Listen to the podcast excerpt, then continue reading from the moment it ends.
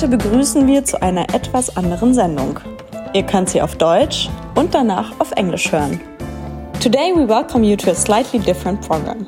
You can listen to it in German and then in English.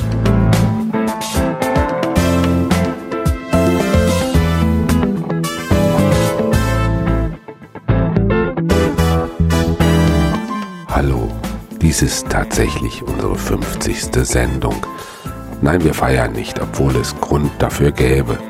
Tatsächlich hätten wir niemals gedacht, dass wir für so viele Sendungen Interesse wecken könnten. Eine kleine Statistik zu unseren ZuhörerInnen zeigt, worauf wir besonders stolz sind. Die Hälfte hört uns in Deutschland, dem Land, in dem wir hauptsächlich gearbeitet haben. Aber unser Podcast hat auch Interessentinnen in fast allen Ländern Europas und darüber hinaus in Nordamerika, Indien, Brasilien, Argentinien, in Iran, in Ägypten, Russland, der Türkei, Israel, Peru und selbst auf Barbados. Wir bedanken uns bei allen rund um den Globus, wo immer auch sie uns zuhören. Denn Internationalität entspricht unserer Zielsetzung. Erkenntnis ist, wenn überhaupt, nur jenseits der nationalen Container möglich. Die meisten Audioarchiv-Podcasts sind aus Gesprächen entstanden, die wir in vier Jahrzehnten auf fast allen Kontinenten, die einzige Ausnahme ist Australien, mit herausragenden Menschen geführt haben, wenn es uns möglich war, in der Muttersprache der GesprächspartnerInnen. Manchmal war es schwierig, jemanden zu überzeugen, mit uns zu sprechen, vor allem aber war es schwierig, die großen Distanzen zurückzulegen, geografisch und mental. Als wir anfingen, war es die Epoche der alle Fesseln abstreifenden Globalisierung, das Gefühl der Ohnmacht angesichts des Laufs der Welt, heute ist es Mainstream, hatte uns schon damals fest im Griff. Mit anderen darüber zu reden, war unsere Art, damit umzugehen.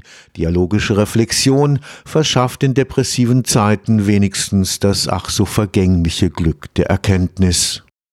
Entsprechend waren Themen und Gesprächspartnerinnen neoliberales Denken, die Fortsetzung des Kolonialismus mit anderen Mitteln, rassistisch begründete Identitäten, Verschwörungsdenken, die Rolle des politischen Islam, Widerstandsbewegungen des globalen Südens, die alternativen Lebensentwürfe der Indigenen, der Blick in die unheilvolle europäische und vor allem deutsche Geschichte. Wir waren immer auf der Suche nach nach Stimmen, die im medialen Mainstream kaum oder überhaupt nicht zu Wort kamen. ಥನಾ ಪುಲಿಸ್ ಠಿಕೇದಾರ ಮಯಮ ಜಿಂಬಿನ ಮಹಾಜ ಸಿದ್ದು ಕಣ್ಣು ಅಯುರುತೆ ಬುನ್ ಲಗ ನಿರಲೆನೆ ಕೋ ಸಿದ್ದು ಕಣ್ಣು ಅಯುರುತೆ ಬುನ್ ಲಗ ನಿರಲೆನೆ ಕೋ ತಿಹಿನ ಹೊಚ್ಚೊಂಗ್ ಅಬೋ ದಿಸಮ್ ಲುಲುಟ್ ಕನ್ಕೋ ನುಕೂಗಿ ᱛᱤᱦᱤᱱ ᱦᱚᱪᱚᱝ ᱟᱵᱚ ᱫᱤᱥᱚᱢ ᱞᱩᱞᱩᱴ ᱠᱟᱱ ᱠᱚ ᱱᱩᱠᱩ ᱜᱮ ᱟᱜᱥᱟᱨᱟ ᱠᱟᱹᱯᱤ ᱥᱟᱵ ᱠᱟᱛᱮ ᱫᱮᱵᱚᱱ ᱞᱟᱜᱟ ko Eine kleine Episode soll die Schwierigkeiten verdeutlichen, mit denen wir dabei zu kämpfen hatten. Der Redakteur eines öffentlich-rechtlichen Rundfunkprogramms lehnte eine Sendung über die Adivasi mit dem Argument ab, er wäre doch auch schon in Indien in Urlaub gewesen und hätte von so etwas wie den Adivasi nichts gehört.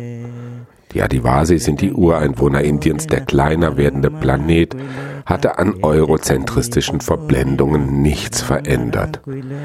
Inzwischen ist die Begeisterung fürs Exotische der frühen Phasen der Globalisierung völlig verflogen. Ne? Die Vorstellung, sich auf andere Lebens- und Denkweisen, auf alternative Perspektiven einlassen zu müssen, gilt als Zumutung.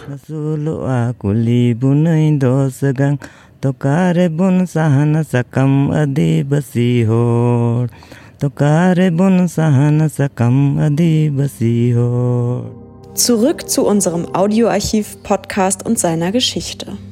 Als wir im vergangenen Jahr vor der Entscheidung standen, ob überhaupt und wenn, wie wir unsere journalistische Arbeit fortsetzen wollen, erinnerten wir uns an eine Recherche in Gujarat. Damals, als das Internet noch in den Kinderschuhen steckte und das Wort Podcast noch nicht geläufig war, besuchten wir die Adivasi Akademie in Gujarat. Links dazu findet ihr in den Shownotes. Im Ort Tejat im Nordwesten Indiens engagieren sich Adivasi-AktivistInnen für den Erhalt ihrer Kultur und Sprachen. Denn die innerindische Kolonisierung der Adivasi-Lebensräume vollzieht sich weitgehend unbemerkt von der Weltöffentlichkeit, obwohl die Vertreibung der Adivasi seit Jahrzehnten fester Bestandteil der indischen Machteliten ist. Auch hierzu findet ihr Links in den Show Notes. In Tejat haben die Adivasi deshalb einen besonderen Garten angelegt, den sie Garten der Sprachen getauft haben. Für jede Sprache pflanzen sie einen Baum. Klar, dieser Garten ist nur ein symbolischer Ort und dennoch bedeutsam. Er macht darauf aufmerksam, dass es erst die Vielfalt der Sprachen und ihrer Kulturen ist, die die Menschheit ausmacht. Ebenso wie erst eine Vielfalt an Bäumen einen Park ausmacht, in dem man verweilen möchte. Aber der Spaziergang im Schatten der Bäume ließ damals schon die düstere Zukunft erahnen. Als wir die kleinen Schildchen unter den Bäumen lasen, stellten wir fest, dass es zwar noch den Baum für die jeweilige Sprache gab, die Sprache selbst aber bereits ausgestorben war. Was war mit den Menschen geschehen, die diese Sprache gesprochen hatten? Waren sie mit ihrer Kultur untergegangen, waren sie in den Elendsquartieren der Megacities gelandet. In der Gegenwart verschwinden mit Biohabitaten und Artenvielfalt auch die sogenannten kleinen Sprachen. Was bleibt, ist eine im Windkanal optimierte Weltgesellschaft, deren Ambiente ganz krass an eine Autobahn erinnert. Anfang 2023 begannen wir damit, unsere Archive zu durchstöbern. Wir sichteten vergilbte Bänder, Kassetten, verschimmelte DAT-Bänder, SD-Karten, CDs und was uns der technologische Fortschritt an Tonträgern sonst noch so vor die Füße gespült hatte. Das war nicht einfach. Das Gefühl der Vergeblichkeit ist bei solchen Ausflügen in die eigene Vergangenheit unvermeidlich. Was hat man erreicht? Woran ist man gescheitert? Welche Pläne wurden begraben? Inzwischen schwingt das Pendel zurück, der Backlash aber verheißt nichts Besseres. Die Zwanziger des 21. werden in die Geschichte eingehen als Epoche, in der die offenen Rechnungen der Vergangenheit präsentiert werden. All die ungelösten Probleme der letzten Jahrzehnte, das Verdrängte, unter den Teppich gekehrte, verpasste Gelegenheiten, abgefahrene Züge und schicksalshafte Verstrickungen, das alles holt uns jetzt ein. Hinzu kommt mit dem kippenden Klima eine Untergangskatastrophe in Zeitlupe, die uns endgültig am Lauf der Dinge verzweifeln lässt. Im Blick aus der Gegenwart erscheint vieles, was wir damals besprochen und zu verstehen versucht haben, prophetisch, manches aber auch hoffnungslos nostalgisch. Es bleibt den Hörerinnen unseres Podcasts überlassen, das eine vom anderen zu unterscheiden. Damals wie heute ist das, was wir da gemacht haben, ohnehin nur etwas für eine Minderheit, nicht gleichgesinnter, aber möglicherweise gleichgestimmter. Es braucht, wie bei altem Wein jedenfalls, eine bestimmte Sensibilität. Ist der Audioarchiv-Podcast erfolgreich? Die Antwort ist nicht einfach. Wir würden sagen, ja und Nein, gemessen an den paar tausend Downloads weltweit wohl kaum. Aber der Podcast hat dennoch etwas bewirkt, natürlich zuerst bei uns. Unsere Sicht auf die Gegenwart hat sich nochmals verändert, seit wir uns intensiver mit dieser unserer audiophonen Vergangenheit beschäftigen. Jetzt sind es schon 50 Gespräche, 50 unterschiedliche Themen und Individuen. Es ist auch schon ein Erfolg, sie so in einer Reihe versammelt zu sehen, auch wenn die Stimmen der Vergangenheit im digitalen Strom der Bits and Bytes zum Teil wirken, als stammten sie aus der Frühzeit der digitalen Kommunikation.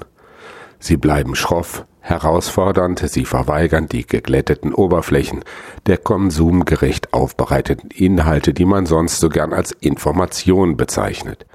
Wir sind glücklich, dass sie dennoch Gehör finden bei denen, die sich eine Empfangsbereitschaft für Zwischentöne bewahrt oder auch ganz neue Sensibilitäten entwickelt haben.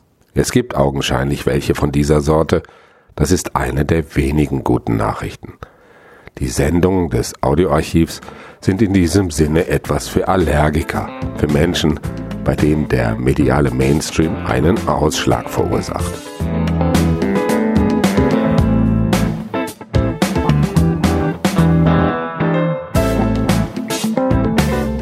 Der Leser ist mir am liebsten, der beim Lesen anfängt zu dichten. So heißt es beim romantischen Dichter Josef Eichendorff, Verfasser des Taugenichts. Und so möchten auch wir zu gern wissen, wer genau uns hört. In welchen Umgebungen, morgens oder abends, beim Kochen oder vor dem Schlafen, vor dem Computer oder am Handy. Welche Suchen haben zum Audioarchiv geführt?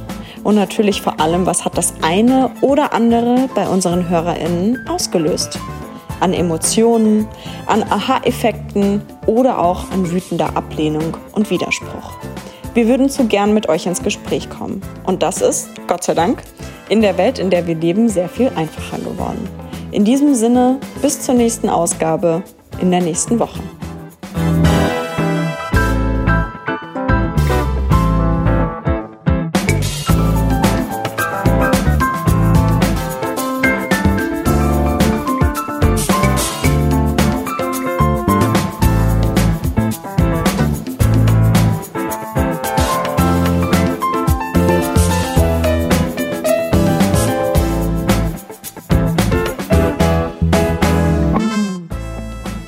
This is actually our 50th podcast. No, we are not celebrating, although there would be reason to. In fact, we never thought we could generate interest for so many editions. A small statistic about our listeners shows what we are particularly proud of. Half of them listen to us in Germany, the country in which we have mainly worked. But our podcast also has listeners in almost every country in Europe as well as in North America, India, Brazil, Argentina, Iran, Egypt, Russia, Turkey, Israel, Peru, and even Barbados. We would like to thank you all around the globe wherever you are listening to us. Because internationality is our objective. If at all, knowledge is only possible beyond national containers. Most of the Audio Archive podcasts are the result of conversations we had with outstanding people on almost every continent over four decades. The only exception being Australia. Whenever possible, we recorded in the native language of the person we were talking to. Sometimes it was difficult to convince someone to talk to us. Above all, however, it was difficult to cover the great distances geographically and mentally. When we started out, it was the era of globalization that was throwing off all shackles. The feeling of powerlessness in the face of the course of the world, today it is mainstream, had a firm grip on us back then. Talking about it with others was our way of dealing with it, in depressive times, dialogical reflection at least provides the oh so transient happiness of insight. Accordingly, were the topics and discussion partners, neoliberal thinking, the continuation of colonialism by other means, racially based identities, conspiracy thinking, the role of political Islam, resistance movements in the global south, the alternative lifestyles of indigenous people, a look at the disastrous history of Europe and Germany in particular. We were always on the lookout for voices that were rarely, if ever, heard in the mainstream media. Thana police ठेकेदार मायम जेबिन महाजा सिद्धू कनु अयुरते बुन लगा निरलेने को सिद्धू कनु अयुरते बुन लगा निरलेने को तिहिन हचong abo disom lulutkan ko nukugi tihin hocong abo disom lulutkan ko nukugi aksara kepisa amakate de bon laga ko A short episode illustrates the difficulties we had to contend with. The editor of a public broadcaster refused a program about the Adivasi, arguing that he had already been on vacation in India and had not heard of anything like the Adivasi. The Adivasi are the indigenous people of India. The shrinking planet had done nothing to change Eurocentristic delusions. In the meantime, the enthusiasm for the exotic of the early phases of globalization has completely evaporated. The idea of having to engage with other ways of living and thinking with alternative perspectives is seen as an imposition.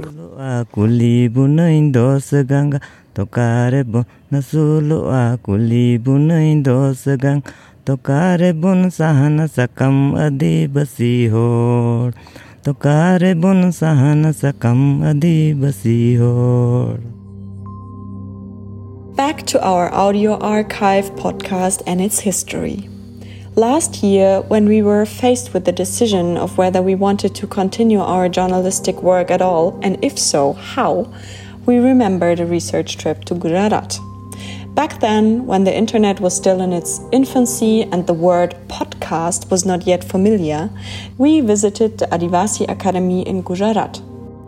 In the town of Tijat in northwest India, Adivasi activists are committed to preserving their culture and languages. This is because decolonization of Adivasi habitats within India is taking place largely unnoticed by the global public. Although the displacement of the Adivasi has been an integral part of the political program of Indian power elite for decades. There's more information in our show notes. In Tijat, the Adivasi have therefore created a special garden, which they have christened the Garden of Languages. They planted a tree for each language. Of course, this garden is only a symbolic place, and yet it is significant. It draws attention to the fact that it is the diversity of languages and their cultures that makes humanity what it is, just as it takes a variety of trees to make a park where you want to linger. But the walk in the shade of the trees already foreshadowed the gloomy future. When we read the little signs under the trees, we realized that although the tree for the respective language still existed, the language itself was already extinct what had happened to the people who had spoken this language. Had they gone under with their culture, had they ended up in the slums of the megacities? In the present day, the so called small languages are disappearing along with biohabitats and biodiversity. What remains is a global society optimized in a wind tunnel whose ambience is blatantly reminiscent of a freeway, the proverbial German Autobahn. At the beginning of 2023, we started rummaging through our archives. We sifted through yellowed tapes, cassettes, moldy dead tapes, SD cards, CDs, and whatever else technological progress had thrown at us. It wasn't easy. The feeling of futility is unavoidable on such excursions into your own past.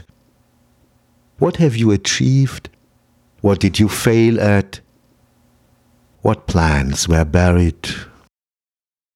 Did we already have the feeling back then that it was going wrong? Today we can be certain that we are experiencing a huge somersault backwards. Globalization in the style of the six lane freeway has reached its breaking point. The pendulum is swinging back, but the backlash promises nothing better. The 20s of the 21st will go down in history as an era in which the unfinished business of the past is presented. All the unresolved problems of recent decades, the things that have been repressed, swept under the carpet, missed opportunities, runaway trains, and fateful entanglements, all of this is now catching up with us. Added to this is the tipping climate, a slow motion catastrophe that makes us finally despair of the course of events. Looking back from the present, much of what we discussed and tried to understand back then seems prophetic, but some things are also hopelessly nostalgic. It is up to the listeners to distinguish the one from the other. Then, as now, what we have done is only something for a minority anyway. Not like minded people, but possibly soulmates. In any case, as with old wine, it requires a certain sensitivity. Is the audio archive podcast a success? The answer is not easy. We would say yes and no. Judging by the few thousand downloads worldwide, hardly. But the podcast has nevertheless made a difference. First of all, of course, for us. Our view of the present has changed again since we have been dealing more intensively with our audiophonic legacy. Now there are already 50 conversations, 50 different topics and individuals. It is already a success to see them gathering in a row like this. Even if the voices of the past in the digital stream of bits and bytes sometimes seem as if they come from the early days of digital communication. They remain hoarse, challenging, they refused smooth surfaces of consumer orientated content that is so readily referred to as information. We are happy that they are still heard by those who have retained a receptiveness for nuances or have developed completely new sensitivities. There are obviously some of this kind which is one of the few pieces of good news. In this sense, the programs in the audio archive are sometimes for allergic sufferers, for people for whom the media mainstream causes a rash.